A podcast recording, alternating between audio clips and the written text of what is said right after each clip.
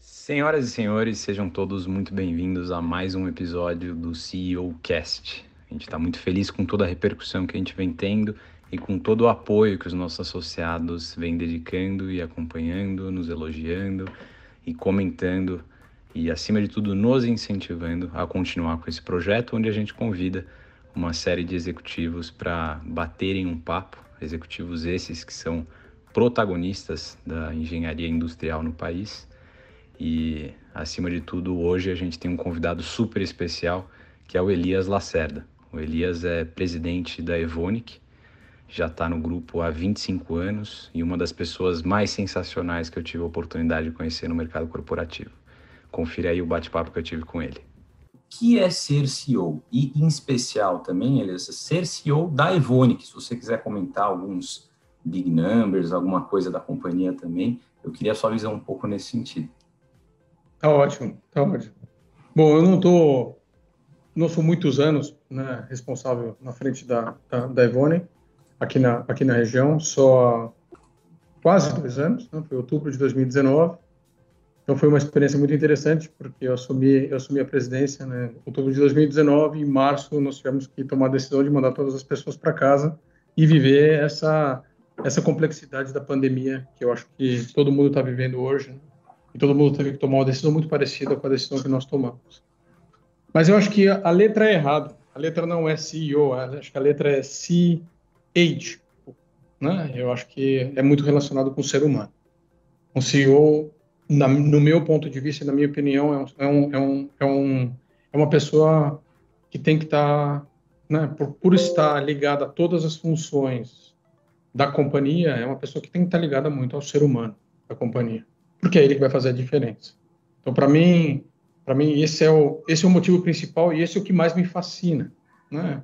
De discussões diversas, de uma discussão técnica de uma, uma das nossas fábricas, há uma discussão de RH, há uma discussão legal, há uma discussão de compliance que às vezes não é não é bacana, há uma discussão etc. Né? Todos os temas que, que cobre uma, uma, uma companhia, eu acho que essa é a grande a grande beleza dessa função. Alguns colegas me disseram, né, durante o período de transição, que essa era uma função solitária. E eu, eu, eu trouxe isso como conhecimento, eu trouxe isso como aprendizado, e eu, tudo que eu tentei fazer desde agora para que essa função não seja uma função solitária. Eu acho que seria um fracasso para mim se eu me, se eu me enterrasse na minha sala, né, distante, distante de todo mundo, porta ou colocasse fechada. essas três, porta fechada, ou essas três letras, né, por você ter esse esse título que ele é em algum lugar pesado, né, me afastasse das pessoas. Eu acho que eu estaria fazendo alguma coisa que não seria da minha da minha pessoa e não seria correto. Então, para falar a verdade, eu nem lembro que eu sou o CEO. Que legal. Né? Então, tanto que faz parte da minha. Nós somos né, uma equipe, uma equipe jogando junto. Claro que existem as diretrizes, claro que existe a hierarquia, claro que existe a minha responsabilidade, que eu tenho que tomar, quando eu tenho que tomar decisões, é claro que está aí. Mas eu acho que no dia a dia, na operação, nós somos todos iguais, todas as ideias são aceitas ah, e são ponderadas para uma decisão final. Isso é o que me fascina. É isso que me fascina nessa função. Tanto a parte operacional quanto a parte estratégica. Né? Estratégia não se forma em uma cúpula fechada, ela se forma coletando ideias de várias, de várias uh, funções de pessoas para desenhar um pouco do, do que vai ser não o meu futuro, não o futuro da Evonik, mas o futuro de todos que estão que estão fazendo a Evonik. Você me perguntou da Evonik, né? Evonik é uma empresa, é uma, uma empresa de especialidades químicas, para quem não conhece. Nós estamos no Brasil há mais de 65 anos, na Argentina há mais de 50 anos. Acabamos de abrir agora um escritório maravilhoso na Colômbia, né? consolidando a posição aqui na, aqui na América do Sul. Nós temos um hub financeiro na Costa Rica. É uma empresa de mais de 33 mil funcionários, uma empresa com faturamento acima de 13 bilhões de euros. E, e a nosso, o nosso propósito é um propósito que, de novo, me identifica muito, por isso que eu sou um pouco suspeito até para falar da Ivone, e por isso eu estou tanto tempo nessa empresa, que é um propósito de liderar além da química para melhorar a vida de todos hoje e amanhã. Então a gente não acredita que as nossas soluções elas vão são simplesmente para ter um retorno financeiro, as nossas soluções é realmente para melhorar a vida de todos. Retorno financeiro todos, todos procuram, eu também, claro, né? mas, mas o principal é para melhorar a vida de todos hoje e amanhã. Né? Então, liderar além da química é o nosso, É o nosso, nosso principal propósito. É para isso que a gente convida todos os nossos colaboradores, todo dia, para se empenhar por essa empresa. Hum? Sensacional. Essa, Sensacional, aliás. A, a, missão da VDI, a gente costuma dizer que é lutar pela engenharia aqui no Brasil. Né? E trazendo, lógico, transferência tecnológica com a Alemanha, etc. Mas é ter uma engenharia qualificada em prol da sociedade. Ou seja, eu posso dizer que vai além da engenharia. Vou te copiar um pouco. Né? Então, é, é, me identifico bastante com o propósito e te conheço e sei que você acredita genuinamente nisso. Né? Agora, você falou uma coisa muito interessante, que é sobre lucro. Né? E a percepção que eu tenho, Elias, é, e que isso de forma alguma vai se extinguir, é as empresas elas nascem e existem para gerar lucro. Esse é um dos objetivos majoritários de uma empresa. Acho que isso é inegável. Né? Mas nos últimos 10 anos, especialmente, agora puxando um pouco para a área de sustentabilidade, depois você até me conta, estou vendo aí o seu, seu backstage, a sua foto tem, tem uma série de árvores e tal.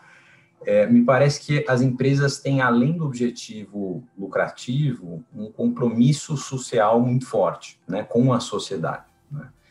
E o que eu queria te perguntar e pautar os próximos, talvez, 20 minutos da nossa conversa é, a respeito desse guarda-chuva de sustentabilidade, que eu sei que você e a Ivone se engajam muito, queria começar pelo ESG.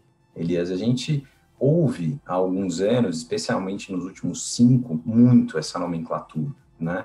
E eu queria entender na sua visão, na visão da Evonik, o que exatamente é isso e qual que é o posicionamento de vocês a respeito do tema.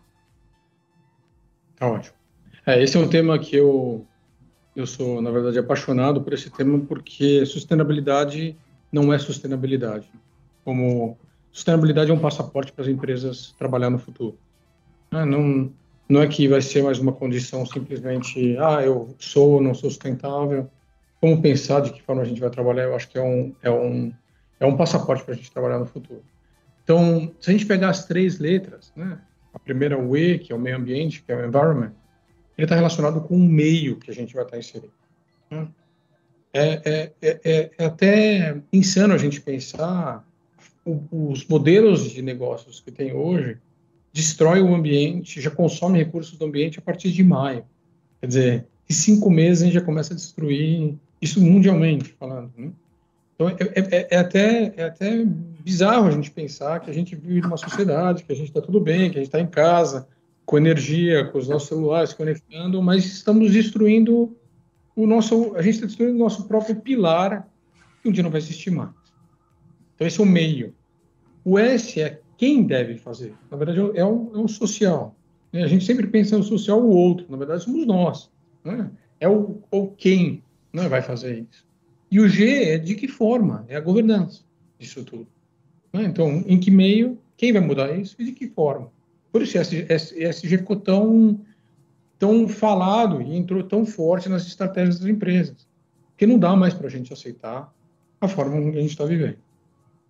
Eu não estou dizendo que a gente vai viver em árvore, pelo contrário, a gente vai ter que colocar cada vez mais tecnologia, por isso que eu me encanto de conversar com o pessoal da, da VDI hoje, que é, esse vai ser fundamental para os engenheiros do futuro. A gente a gente pode continuar descrevendo isso, né, na, na, numa, numa forma, na, numa forma para onde, de que forma que a gente está trabalhando, de que modelo de, de, negócio a gente está trabalhando e de que forma que a gente vai ter que trabalhar, vai ser obrigado a trabalhar no futuro. Então, então eu, esse tema ficou tão, tão crucial e importante para mim que dentro da, da, da Biquim eu estou coordenando o, o, Comitê de Sustentabilidade. Né? A Biquim é a Associação Brasileira da, da Indústria Química. Né? E eu vejo o engajamento de todos os membros da indústria química, todos os membros da Bequim. Esse é um tema que vai ser o tema, vai ser o cerne da indústria química no futuro. Né? A indústria química mudou muito nos últimos 30 anos. É uma das indústrias mais sustentáveis que tem hoje. E, e, os efeitos da indústria química, tanto na parte de produção, né, quando a gente investe numa, numa, numa fábrica química, eu sei que existe um pouco de.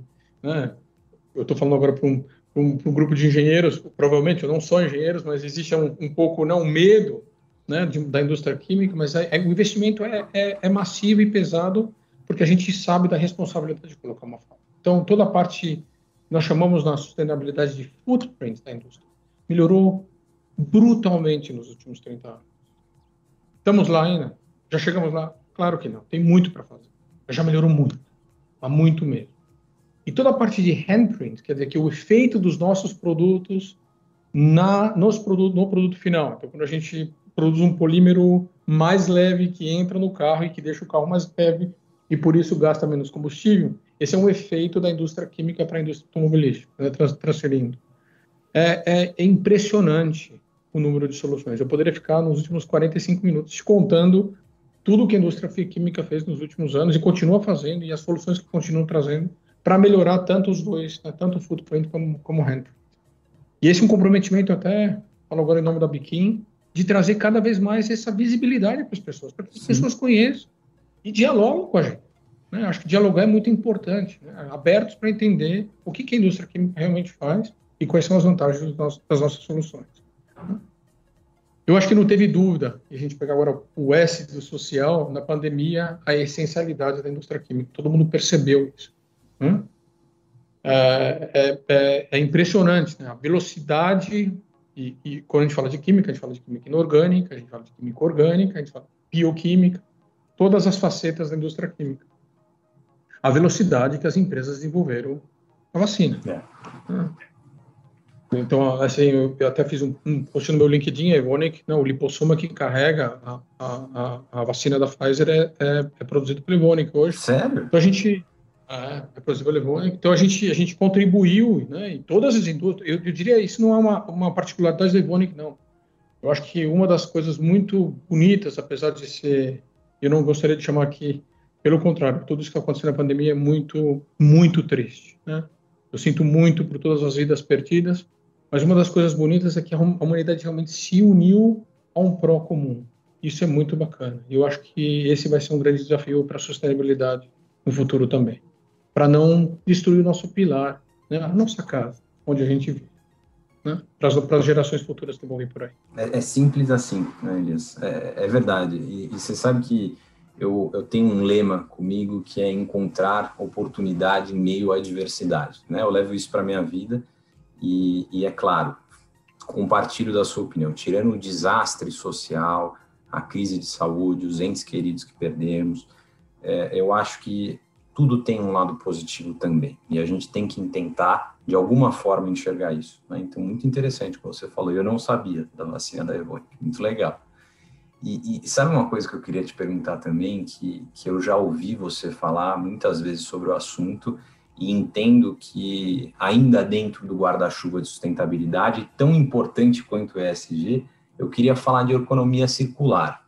Elias, a gente vê assim muitos webinários, eh, muitas empresas comprometidas com a economia circular, cada uma de acordo com o seu determinado setor, fazendo sua determinada circularidade. Eu queria que você explicasse um pouco para a gente quais que são as suas considerações sobre o assunto. Bacana. Se a gente voltar um pouquinho do passado e, e analisar um, um, modelo de gestão, um modelo de trabalho que nós temos hoje nas, nas empresas, é um modelo de traba trabalho que vem da Revolução Industrial. E, eu, e me permitem, por favor, eu me permito agora exagerar um pouquinho no, nas minhas considerações. A gente praticamente considera muito pouco de onde vem a matéria-prima, se preocupa muito aonde e de que forma a gente produz e com que eficiência. Depois que o produto ele, afinal ele é entregue, é, para onde ele vai ele é destinado é, também não é. Não, não tem a atenção necessária. Isso é a linearidade de uma indústria. Né? Então, a circularidade, na verdade, é quando você fecha esse ciclo. Tá. Né? Quando você entende que aquilo que você produziu, que hoje está em uso, amanhã não é um resto, amanhã é uma matéria-prima. E a partir do momento que ele vira uma matéria-prima, ele entra na cadeia produtiva novamente e ele vai ser utilizado em alguma outra coisa, mas não é um resto. E com isso você acaba reduzindo ou até, agora colocando como ideal e um sonho, tendo uma economia completamente circular, que é um sonho, é um ideal, né? você não utilizaria os recursos naturais, mas tudo que é produzido ele está dentro da sua, sua circularidade. Aí você pode me perguntar, mas o que falta para isso? Tecnologia a gente tiver as tecnologias certas para poder aproveitar tudo isso, tudo que está acontecendo, a gente consegue voltar isso com uma circularidade. Então, esse vai ser, o meu entendimento, a grande mudança que vai acontecer no mundo. A grande mudança, eu digo os, os, engenheiros que estão entrando no mercado de trabalho agora, né, as pessoas que é, é, é isso que eles vão escutar e vão ter que se preparar para o mundo circular. Né? E, e, e CEOs, presidentes como eu, é, é isso é, é isso que a gente pensa cada dia mais. Né? Então, nós, na, na Mundial e aqui na região, a gente, a gente cada vez mais a gente está observando para onde vão os nossos produtos e como a gente pode trabalhar com outras indústrias para ajudar essa circularidade a acontecer. Né? Então, não é que eu vou olhar simplesmente na circularidade dos meus produtos, os meus produtos vão entrar na circularidade de outras indústrias para poder, poder acontecer esse, esse processo.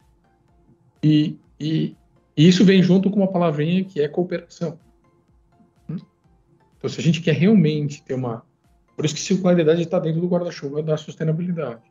Se a gente não quer consumir recursos é, naturais, seja ele qual for, orgânicos ou inorgânicos, e queremos reaproveitá-los numa circularidade, não tem outra forma, vai ser com cooperação e tecnologia.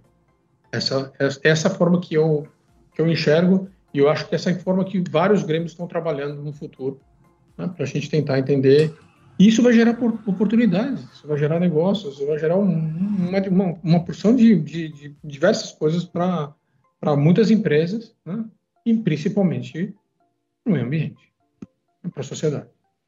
Muito bom, muito bom. Essa, isso demonstra, Elias, que a era colaborativa que a gente vive é, tem se tornado cada vez mais essencial né? Então, muito interessante. Então, a gente está saindo da linearidade e caminhando para uma circularidade, né? onde no Ainda cenário... engatinhando. Sem dúvida, é. sem dúvida. Mas tem muito, tem, é, esse, esse, é, esse é o caminho futuro. Esse é o caminho futuro. Não tem, para mim, é um caminho sem volta. Sem volta. Não, sem volta. Porque não dá, gente. O mundo já não, não comporta mais. É. Né? Fazendo... Se a gente pegar o número de habitantes, quando caiu o muro de Berlim, nós estamos falando de 5 bilhões, nós já estamos perto de 9. Nossa, é, né? é verdade. Então a população continua crescendo, né? A necessidade, né? o consumo continua crescendo, e essa circularidade vai ser necessária para que a gente não destrua nosso próprio, nossa própria casa. Sensacional, Elias. E, e parabéns pela Evone, que, é, de certa forma, não só cuidar da própria circularidade, mas dar apoio à cadeia de valor para que acompanhe todo o ciclo de vida de todos os outros produtos em prol da circularidade. Muito, muito interessante, muito interessante. E, e, Elias, deixa eu te fazer uma outra pergunta que a gente vê em pauta assim, diariamente no mercado. Quem gosta do mercado corporativo, quem acompanha as notícias, é, é, é impossível a gente falar de sustentabilidade e não tocar no assunto de energias renováveis, certo? É, a gente sabe que o Brasil, muitas vezes criticado, também tem seus lados positivos. A gente usa quase 80% da nossa energia de fonte renovável o etanol para nós é um mega business e, e sempre é, é, environment friendly, né?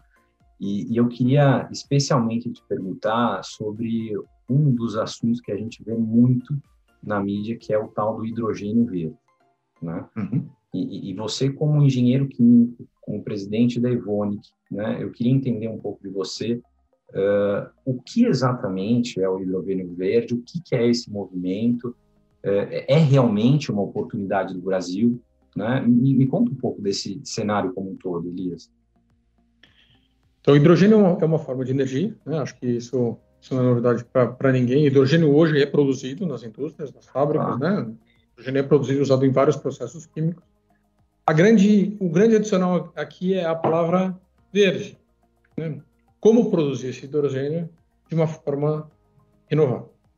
Né? Então, utilizar as energias renováveis que estão né, tá sendo investido de uma forma bastante é, significativa no mundo inteiro e principalmente no nosso país, como sempre foi, e colocar isso né, e produzir essa energia nessa forma de energia né, e, e, e, e, ter uma forma de conduzir essa energia ou transportar essa energia para outros para outros lugares, né? através de amônia, né? tem várias tem várias formas de fazer isso. E isso está acontecendo, isso está acontecendo, isso já não é, isso está virando uma tendência muito forte para o nosso país. Né? Por a gente ter sol, hum, por a gente ter vento, né, nós conseguimos, né, a gente consegue, a gente consegue gerar essa energia de uma forma sustentável. Tem rios, né, isso sempre, sempre utilizamos, então a gente consegue gerar essa energia de uma forma sustentável. Gerando essa energia, nada mais é que você, você separa o hidrogênio da água. Sim. Você separa o hidrogênio da água e você tem esse hidrogênio em forma energética, e a hora que ele queima, ele volta a ser a mesma água de novo. Então, na hora que você o, oxida novamente. Então, você tem, tendo esse hidrogênio disponível é uma forma de energia extremamente é, é, interessante. É, eu, queria, eu queria fazer um convite para a gente olhar isso de uma forma holística. Né? Esta é uma forma, não vai ser a forma. Nós precisamos olhar o todo nisso. Quando a gente fala de hidrogênio verde, ele é extremamente importante, vai ser extremamente importante como uma das soluções para o futuro. E não há solução do futuro. Eu acho que a gente não vai ter uma bala de prata e dizer essa é a parte renovável. Tudo vai ser importante para formar a cadeia. A energia não se perde, ela se transforma. Né? Uma das primeiras coisas que a gente aprende na engenharia. Então, de que forma a gente pode, essa transformação da energia, trazer isso para de volta para o meio, para o bem do ser humano. E é isso que a indústria está completamente empenhada a entender em todos os meios onde a gente precisa de energia, né? seja no meio automotivo, será que o hidrogênio verde é o mais, o mais, mais adequado? Ou será que, o, que um combustível uh, biorrenovável com uma, né, com uma, com uma bateria, né, um, um híbrido é o melhor para o país, para o Brasil? E talvez para um outro país vai ser diferente. Então, acho que cada país, cada situação tem que ser analisada de uma forma holística não dizer essa é a solução e vamos para ela e, tudo mais. Mas o Brasil, eu acho que vai ser um grande, um grande game changer para o Brasil. Vai ser uma mudança de a hora que a sustentabilidade é colocada na equação hum, como, como uma, um, um, elemento importante na produção, isso muda, o nosso país muda completamente de figura. Completamente.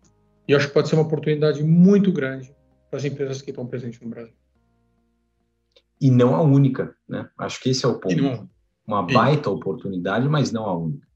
E não a única. Mas pode mudar, pode mudar a posição porque o Brasil é realmente nesse nesse ponto ponto de vista de energia renovável, a gente é absolutamente top. É o que a gente faz aqui. E continuamos. Sim. Continu... Sim. Não é uma coisa que a gente desistiu, a gente continua investindo. Os parques solares, os parques né? É, é, impressionante o que esse país faz de energia renovável. Eu acho que cada vez mais, né, cada vez mais vai se tornar todas essas fontes de renováveis muito importante para o desenvolvimento da indústria do futuro. Sem dúvida. E até para a própria sociedade, né, Elias? A gente repara que as gerações mais atuais, as mais velhas também, claro, mas especialmente as mais atuais, se preocupam cada vez mais com o tema também. Né? Você tem filhas jovens, você sabe disso. Né? E... Sem, sem dúvida nenhuma, sem dúvida nenhuma. Então, é, é, muito bacana. Agora, gostei da expressão game changer. Legal, legal. Acho que concordo, concordo. O pessoal está comentando bastante aqui no, no, nosso chat do YouTube. Fernando Jefferson está falando que tem que ser uma colaboração entre academia, governo e iniciativa privada. Concordo. Né? E, e o pessoal está curtindo aqui. Thaís, Inês, Maurício Gianelli. Todo mundo nos acompanhando, beleza. Deixa eu fazer uma última pergunta no, no tão falado guarda-chuva da sustentabilidade que a gente bateu um papo nesses últimos 15 minutos, né? A gente estava falando lá no início, né, do objetivo que as empresas têm, evidente, de, de gerar lucro, né? e ao mesmo tempo ter um compromisso social muito grande, né?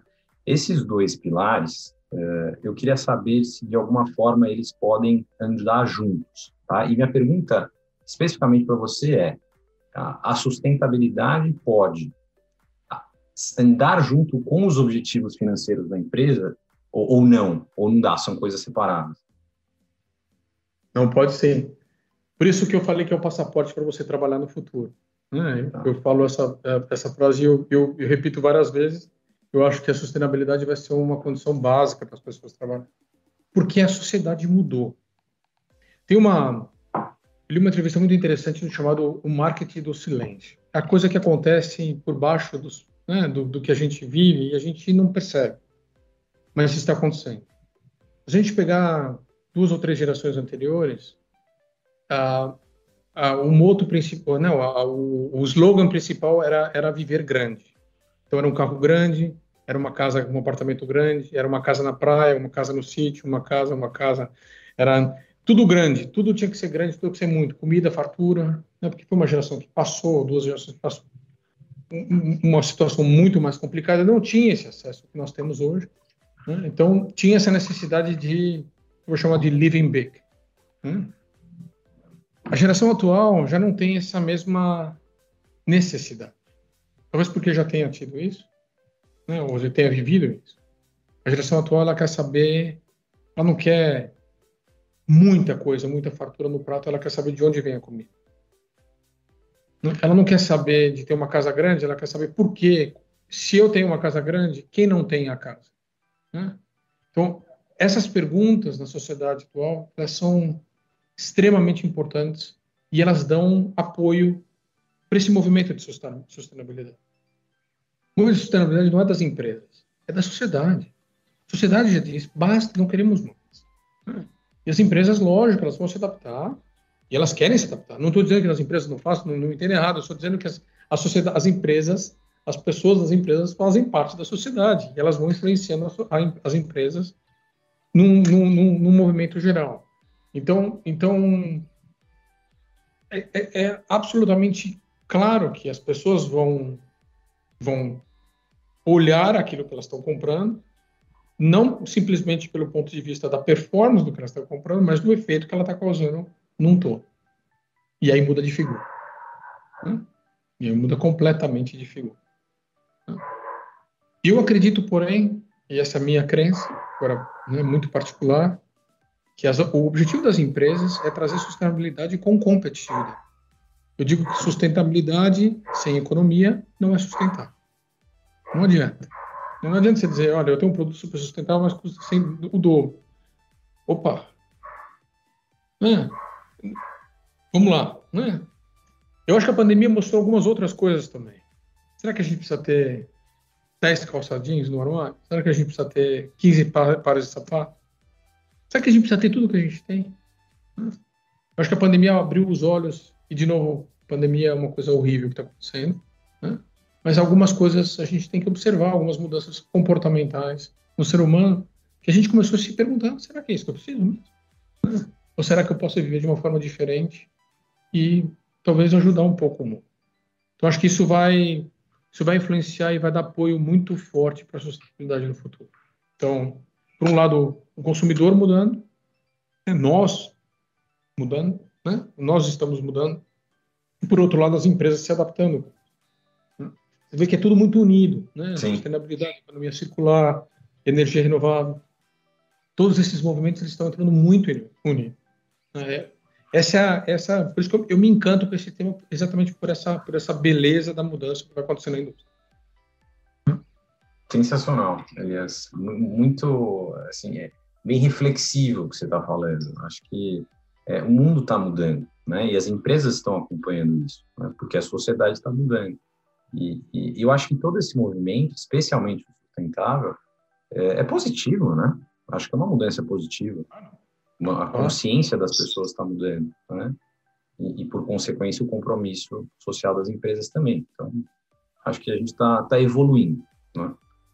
E, Elias, deixa eu, deixa eu te perguntar uma coisa. A gente vem falando na própria VDI também, e eu sei que a Ivone que, é, é, também apoia bastante esse tema. Queria mudar um pouquinho de sustentabilidade para diversidade. Né? Um tema super falado também na última década. Eu ainda quero falar de digitalização, de inovação, mas é, focando agora em diversidade. Elias, quais uhum. que são suas considerações? O que, que você tem visto no mercado? Como que a Evonik se posiciona? Conta um pouco para a gente. Vamos lá. Eu, eu vou falar minha crença pessoal e claro que isso tem uma influência muito forte na, na, na forma com que, com que a gente opera na Evonik. Diversidade é todos serem convidados para a festa é, essa em, em, em, linhas gerais, mas não só ser convidado para festa, também ser tirado para dançar. Né? Você às vezes convida para alguém para festa e encosta. Né? Então, quando todo mundo está na festa, todo mundo está dançando com todo mundo, aí, isso é diversidade de verdade. E eu, particularmente, eu, eu, eu não gosto de dar nenhuma ênfase a nenhum tipo de diversidade, simplesmente por dar um tipo de diversidade. Diversidade de verdade é quando quando a gente respeita que nós somos iguais com as nossas diferenças. Né? Então, acho que você vai ver poucos posts da minha parte onde onde tem uma foto de uma mulher, onde tem uma foto de um homossexual, porque aí eu tô, eu tô colocando como se fosse uma coisa diferente e especial. E não é. É uma coisa normal. Cada um vai ter a sua indicação, cada um vai ter, né? A gente, a gente vem, nós somos diferentes. E essa é a beleza. Essa, essa forma colorida de ser diferente que nos, nos faz muito mais completo.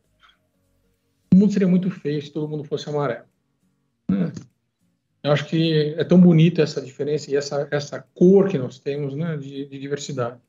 Então, eu acho que é, é, por isso que vem sempre diversidade e inclusão. Né? É, convidado para a festa e retirado a dançar. E isso que a gente sempre a gente sempre observa na Ivone. Muito interessante que as nossas conversas do nosso grupo gerencial, do nosso management team, é sempre relacionado com os bias que nós temos no passado, com, as, com os vieses uhum. que nós temos no passado que a gente não percebe, mas a gente nós temos. E eu acho que um dos grandes objetivos da, das empresas, e eu acho que uma reflexão pessoal de cada um, é desconstruir esses vieses do passado, né? Sempre pensando, puxa vida, né? Estou incluindo todos os profetas e todos estão sendo tirados para dançar de verdade. Né? Ou tem alguma coisa lá no passado, alguma coisa lá no meu DNA que me trouxe isso de pensar de uma forma diferente, talvez uma decisão né, que talvez não seja a decisão colorida. E eu vou ainda mais longe. Eu acho que diversidade de verdade é quando você tem uma equipe só mulheres, ou só homens, ou só homossexuais, ou só negros. Né? Não que você tenha um acordo. E vão, ter, vão estar ali quem vai estar mais preparado. Né? E eu acho que essa, essa é a, é diversidade, eu diria o nível 3 de diversidade, nível mais alto, quando a gente respeitar que quem está mais preparado ali naquele momento são só as mulheres ou são só os homens. E não tem problema nenhum nisso. Né? Claro que sempre, e a gente sabe que na prática isso não vai acontecer quando a gente abre para todo mundo e todo mundo está sendo ensinado para dançar, a hora que a gente olhar no salão, vai estar tá tudo. Né? Mas eu acho que a gente tem que permitir a diversidade acontecer de uma forma verdadeira. E não de uma forma colocando na frente que a gente, na verdade, lá no fundo, a gente não acredita que, que pode estar ali na, na, naquele, naquela festa. Né? Essa, essa, essa genuidade da, da diversidade eu acho muito importante. Eu considero muito importante. Essa que eu me pergunto sempre. Né? Eu faço sempre essa pergunta para mim do, do, porquê das coisas. Dos todos os temas que a gente falou agora, porquê da energia renovável, porquê da sustentabilidade e porquê da sustentabilidade. Que, que a gente precisa ser, né, ter diversidade na nossa companhia? Por que, que é bonito ter essa cor? Né? Isso vai nos fazer muito mais criativo assim, diversidade tem, tem pontos negativos também, nos faz muito mais complexo, né? é muito mais difícil, né? Se todo mundo for amarelo, você perguntar qual é a nossa cor, todo mundo vai dizer amarelo. Né? Se você está no salão colorido, qual é a nossa cor, você vai escutar 40 vozes. Então, como é que você unifica essa cultura? Todos esses desafios, esses desafios me encantam. Né? Porque a hora que você mistura as cores, você tem uma cor misturada, que é linda também. Né? E aí leva para um futuro diferente. Sensacional, hum. Elias. No fundo, tem uma, uma frase muito simples que diz It's all about people. Né? E você me parece ser um cara muito é, é, é assim, apaixonado por pessoas. Né?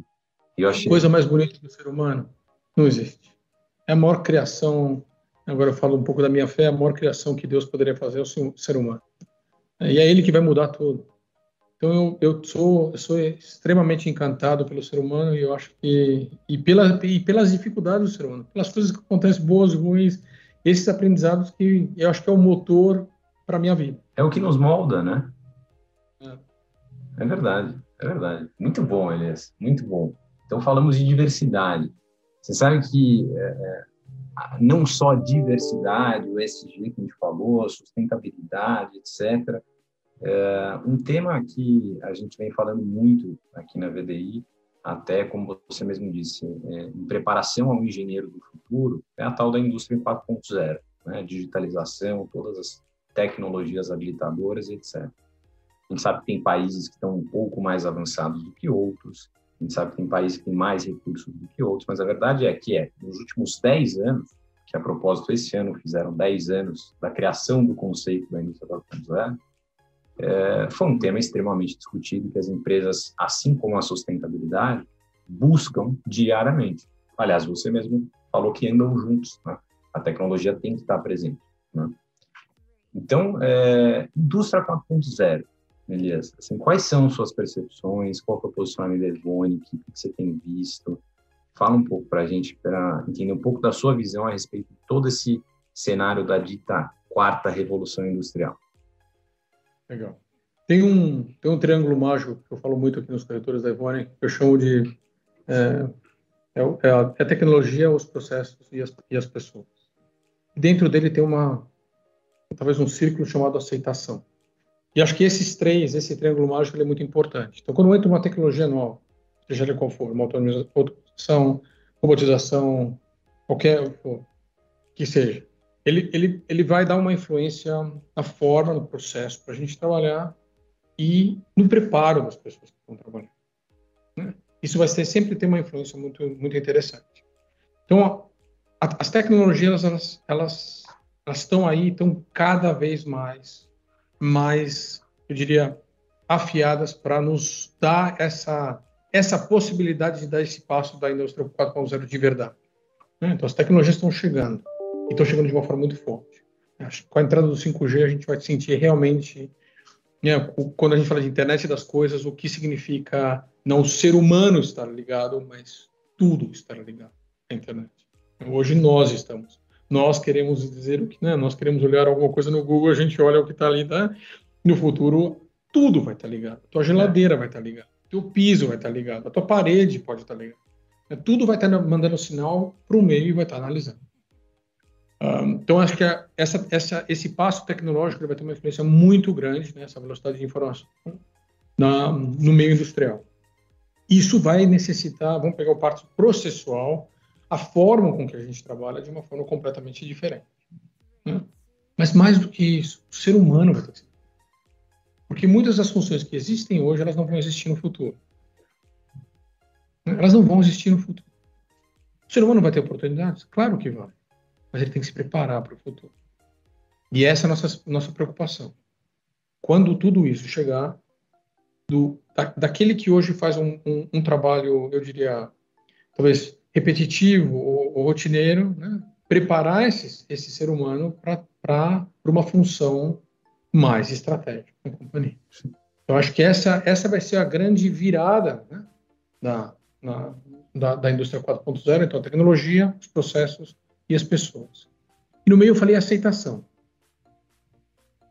Uma das minhas experiências muito interessantes, eu lembro que foi dia, dia 11 de março de 2019, de 2020, perdão, 2020. Voltando para voltando, estava voltando da Argentina e refletindo sobre a pandemia e vendo os números, né, aquela, né, aquela fervor crescendo. No dia 11, nós marcamos uma reunião com com o nosso management uma reunião extraordinária, e no dia 3 mandamos todos os colaboradores para cá. No dia 12, minha conversa foi com a nossa responsável por IT. Eu falei para ela, precisamos todas as pessoas online a partir de amanhã. Uma coisa que a gente não pensava, mas foi feito em um dia. A tecnologia estava lá. Estava lá. Só não estava aceitada, só não estava aceita. Então essa aceitação da tecnologia própria, só não estava certo. Né? Então a gente quebrou vários viés. Nós dizemos, a gente pode trabalhar muito bem home office, e funciona, e funciona legal. Né? E, e, e, by the way, eu posso ir almoçar com a minha família. É verdade. Aconteceu um, aconteceu um fenômeno muito interessante de aceitação. Então, eu acho que quando. Imagine agora na indústria 4.0, quando isso, essa tecnologia nova, diferente entrar, vai passar por esse processo de ter os processos adequados, de ter as pessoas adequadas e de ter uma aceitação. Senão, não dá efeito. Senão é só uma tecnologia. Se o triângulo mágico não está presente, não funciona, no meu, no meu, ponto de vista. Muito bom. Isso para qualquer coisa na nossa vida. É. Você pode ter o melhor celular em mãos, se você não souber como ele funciona, os processos, e não tiver preparado, treinado, ele vai ser só um bom celular. Não. Exatamente. Exatamente. É muito bom. E, e, e, você sabe, acho que a pandemia acelerou esse processo como um todo. Né? E quando a gente, me ocorreu uma reflexão aqui, quando a gente fala de indústria 4.0, uma das frases bem famosas é, é, é, a pequena expressão do or die. Né? E, e os especialistas é, a respeito do tema, digitalização, manufatura, etc., eles entendem, pelo menos é o que as pesquisas dizem, que esse movimento tende a chegar nos últimos ou nos próximos de três a cinco anos. Né? Então, esse é o motivo pelo qual as empresas estão buscando diariamente estarem presentes e o mais digitais possíveis. Né? E, e, você hum. me falando da sustentabilidade, eu acho que talvez a sustentabilidade entre também no do or die, né? E até mais ah. literal, né? Die mesmo. Ah. né? Ah. E a gente vai entender, e a gente vai entender cada vez mais de que forma, é, porque a, as tecnologias elas trazem muitas coisas. Assim, quem consegue imaginar hoje viver sem um, sem um controle remoto que a gente tem nas nossas mãos? Não dá. Não dá. É uma coisa inviável. Então elas trazem, elas vão fazer parte da vida do ser humano, né? desde que elas sejam aceitas. E é isso que é, esse, esse que é o grande, o grande ponto super interessante. A gente não pode esquecer de novo, voltando ao ponto, o ser humano. Não é que vai simplesmente vai chegar uma tecnologia, ela vai cair do céu e vai estar aplicada. Ela vai ter um ser humano aceitando e, né, e influenciando tudo isso. Né, e fazendo com que isso realmente se torne um futuro para nós. Mas, assim, é extremamente positivo e é um caminho sem volta. Todos, todos nós sabemos. Sim. É um caminho. A gente só precisa estar preparado para essa nova viagem. É isso que é, essa é minha, seja a minha a minha observação e que a gente discute muito dentro dos corredores Ivone. Né? Todos podem ser preparados para esse novo mundo e a gente quer preparar as pessoas para ele. Capacitação, né? Capacitação. E tem que preparar, ser preparado já, é agora. Não é a hora que chegar lá, que a gente tiver nos três anos que você comentou, que eu concordo com você. Aí, oxa, o que, que nós vamos fazer com essas pessoas? É agora. É preparar já para esse mundo. esse mundo novo. E, e, o ser humano sempre como referência, né? No centro. Né? Então, e... tem uma publicação famosa da CATEC, que é a Academia de Ciência e Tecnologia da Alemanha, que coloca todas as tecnologias habilitadoras, as nove, IoT, Machine Learning, etc. e tal, e o ser humano no centro. Né? Então, a gente fala tanto de tecnologia, esquece do principal. Quem que vai operar isso tudo? Quem vai ter preparado para isso tudo? E a aceitação, como você disse, é o passo número um. Né? Primeiro, eu aceito para eu fazer um plano de ação para que eu esteja capacitado para utilizar essa tecnologia em prol das empresas, em prol da sociedade. Verdade. Muito bom, muito bom é. isso. Elias, deixa eu te fazer mais uma pergunta. A gente está encaminhando já, passou super rápido, está chegando já no, no finalzinho. O pessoal que não conseguiu nos acompanhar hoje pela live vai ter a oportunidade de nos ouvir pelo Spotify, pelo Deezer, pelo Google Podcast. Ou seja, agora, nesse momento, a gente está ouvindo com imagem pelo YouTube mas as pessoas têm ouvido muito no carro, às vezes estudando, às vezes no trânsito. Então, já convido você a, a, a seguir o nosso podcast. Os nossos ouvintes têm nos elogiado muito, têm trazido qualidade assim espetacular. Hoje a conversa tem sido assim um sonho realizado para a gente. A Ivone, que é super parceira da VDI, você é um cara sensacional, Dias. Obrigado mesmo pela sua presença. Ainda não acabamos. Quero falar de mais um assunto com você. Né? Uhum. É, a gente sabe que, se a gente for dar uma olhada nas últimas notícias do mercado, de uma maneira geral, a mídia tende a ser um pouquinho negativa. Né? E, e eu sei que você é uma pessoa muito otimista, muito positiva e que acredita no Brasil, acima de tudo. Mas, é, e acredita nas pessoas, acho que não tem como a gente falar isso depois de toda a nossa conversa. Mas, ao mesmo tempo, a gente tem uma série de dificuldades, né? a gente tem, é, muitas vezes, uma instabilidade jurídica, né? O, a nossa imagem internacionalmente, diria que hoje, não é a melhor de todos os tempos. Né? Então, é, isso promove, não só para o investidor internacional, mas para as pessoas como um todo, é, um cenário de incerteza né? política, econômica, é, tecnológica, mercadológica, seja o que for. É um cenário de incerteza. A gente está vivendo uma loucura. Olha o que a gente viveu nos últimos um ano e meio de pandemia. Né? E, e, especialmente isso no Brasil acaba sendo super difícil, cheio de, de desafios e, por consequência, oportunidades, sem dúvida. Né? Então, desse cenário de incertezas, Elias, o que, que a gente pode esperar, o que, que a gente pode é, fazer para estar tá preparado? Assim, é, como que você vê esse, esse cenário como um todo? Interessante, você estava falando, eu estava pensando na palavra incerteza, né? uhum. né? porque eu, Acho que a definição da palavra incerteza é um, é um estado de dúvida de alguma coisa que a gente acha correta. Né? Então, não é tomar uma decisão de uma coisa que a gente acha correta, então a gente tem uma incerteza. Uh, e eu vou pegar essa palavra daqui a pouco de novo, mas, mas essa seria a primeira definição. Se a gente abrir o dicionário e olhar o que é incerteza, vai estar uma coisa mais ou menos como isso, sim, imagino eu. Sim. Né? Talvez eu esteja enganado. Uh, eu acho que o pior é você, quando você uh, tem um cenário onde você acredita que você está na certeza. Né? E esse cenário geralmente é um cenário para o futuro.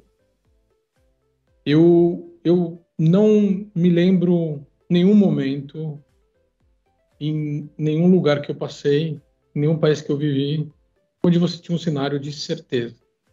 Porque o futuro é um futuro. E o futuro, ele é naturalmente incerto. Porque ele é futuro. Né? A gente nunca esperar essa tragédia que aconteceu na Alemanha. Imagina, enchente na Alemanha. É verdade. Uma tragédia. Né? Então, assim, incertezas acontecem em todo lugar. E faz parte da nossa vida. A pergunta é como é que a gente lida com essa incerteza. E de que lado que você está da incerteza. Então, eu prefiro dividir a incerteza em duas palavras. Incerteza. Hum? Eu, eu acho que a gente tem que ser assertivo, procurar os caminhos certos estando dentro de um mundo que a gente está. In, um mundo que a gente está hoje.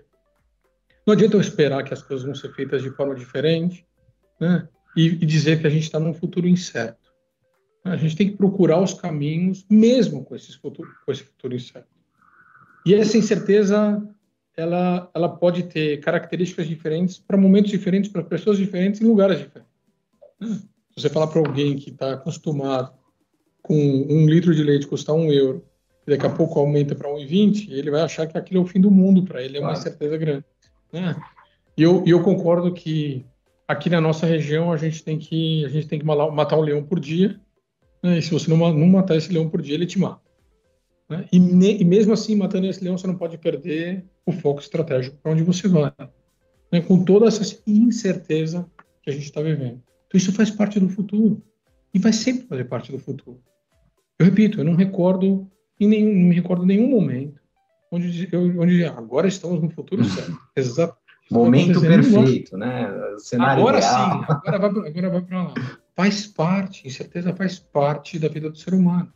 Né? Como nós analisamos e de que forma que a gente é, resulta essa incerteza, né? a, a, trabalha com essa incerteza, esse é o grande, eu acho que esse é o grande, essa é a grande arte de estar no futuro. Porque o futuro não existe. O passado também não. Existe o presente. Todo o resto é incerto. Hum?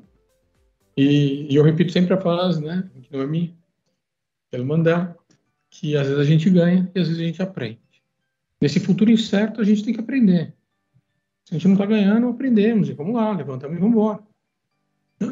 Sempre com aquela visão estratégica a longo prazo, de onde a gente quer chegar.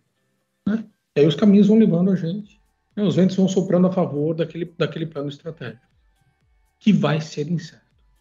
Eu tenho, não tenho sombra de dúvida. E não vai ser certo só no Brasil. Vai ser certo nos Estados Unidos, vai ser incerto na China, vai ser incerto na Alemanha, é. vai ser incerto no mundo. Que o futuro ele é incerto. Talvez, Por mais que a gente talvez a única certeza seja a incerteza, né? Exatamente, exatamente. Por mais que a gente não queira. Claro. Né? Nós queremos um futuro linear, que as coisas aconteçam, né? mas não vai ser. Se eu pegar todos os business plans de todos os CEOs hum. e somar, vai dar um PIB de um milhão por cento. Que todo mundo coloca crescimento. Claro. Cadê, cadê a certeza? Não tem. Certo? Legal, legal, Elias, muito legal. E, e, e, sabe o que eu acho bacana desse nosso papo, Elias? A, a, a VDI é composta, lógico, por a maior parte das indústrias alemãs, especialmente as manufatureiras aqui no Brasil, mas o nosso público é bem jovem também. Então, assim, tem muitos engenheiros nos assistindo. Então, isso aqui que está contando para a gente, não só do ponto de vista de negócio, é uma aula inspiracional também, né? Eu acho que capacitação, sustentabilidade, puxa, você falou que economia circular é o, o, o cerne da indústria química dos próximos anos, assim, isso, a pessoa que está entendendo isso, que nos ouve, que absorve isso, certamente você agregou muito para a vida dela, né? Então, fico, fico bastante feliz de estar aqui com você hoje, né? Estamos caminhando, Elias, para os quatro é. minutos finais. Tá? E, e eu queria que você desse, por último, antes da gente fazer um encerramento, qual você, inclusive, não precisa se preocupar com nada de TI, que eu encerro tudo por aqui e, e a transmissão acaba, tá? Mas eu queria que você me desse alguma consideração final, tá? Talvez algum comentário, é, e, enfim, o que você achar que, que faça sentido. Primeiro, foi um super prazer, você sabe que eu te admiro bastante.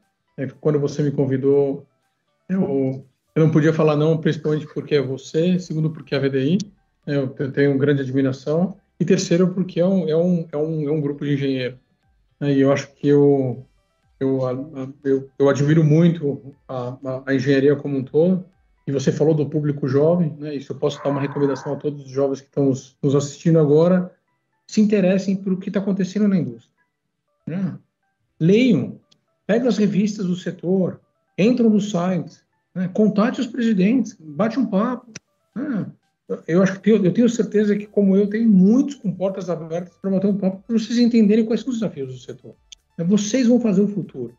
Nós vamos fazer nosso, nosso presente agora e o futuro vai vir da mão de vocês que estão saindo da faculdade agora. Né? E, o, e o futuro da, do Brasil vai depender dos engenheiros que estão saindo, como um dia eu saí há 25 anos atrás. Então, a minha recomendação é para que as pessoas realmente se interessem pelos temas relevantes para o nosso país, principalmente nessa mudança né, que nós discutimos nessa, nessa última hora. É sempre um, um, super prazer discutir esses temas. Eu acho que esses temas vão continuar na nossa pauta ainda por mais um bom tempo. Né?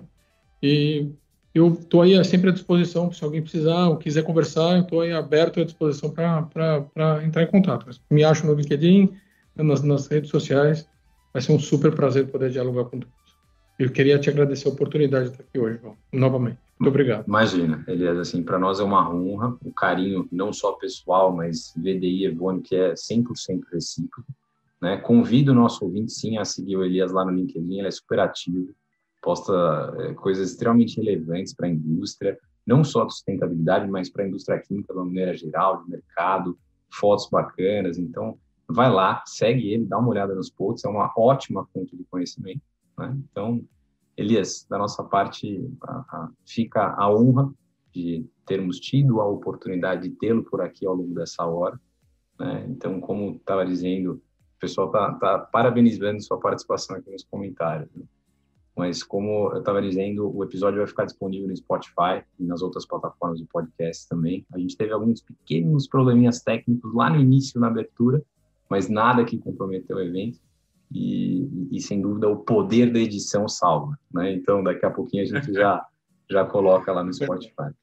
Super prazer, Elias. Queria te agradecer em nome da VDI e ao mesmo tempo também do fundo do meu coração tá? de ter tido a oportunidade de bater um papo com você. Você é uma pessoa incrível e eu tenho certeza que o nosso público ganha muito em ter tido a oportunidade de te ouvir ao longo dessa hora. Muito obrigado. Eu que agradeço, agradeço a todos que, me, que nos escutaram hoje e foi de novo um super prazer conversar com você, João, como sempre. Excelente. Obrigado. Elias. Então, um grande abraço para você, Elias. Nós vamos nos falando. É, a VDI tem um super carinho pelo Evone, que a gente está muito contente que a gente pôde fazer essa gravação. E eu tenho certeza que virão outras, as quais o convite já está feito. Tá bom? Muito obrigado. Elias, Fico todos por saúde. Um abraço a todos.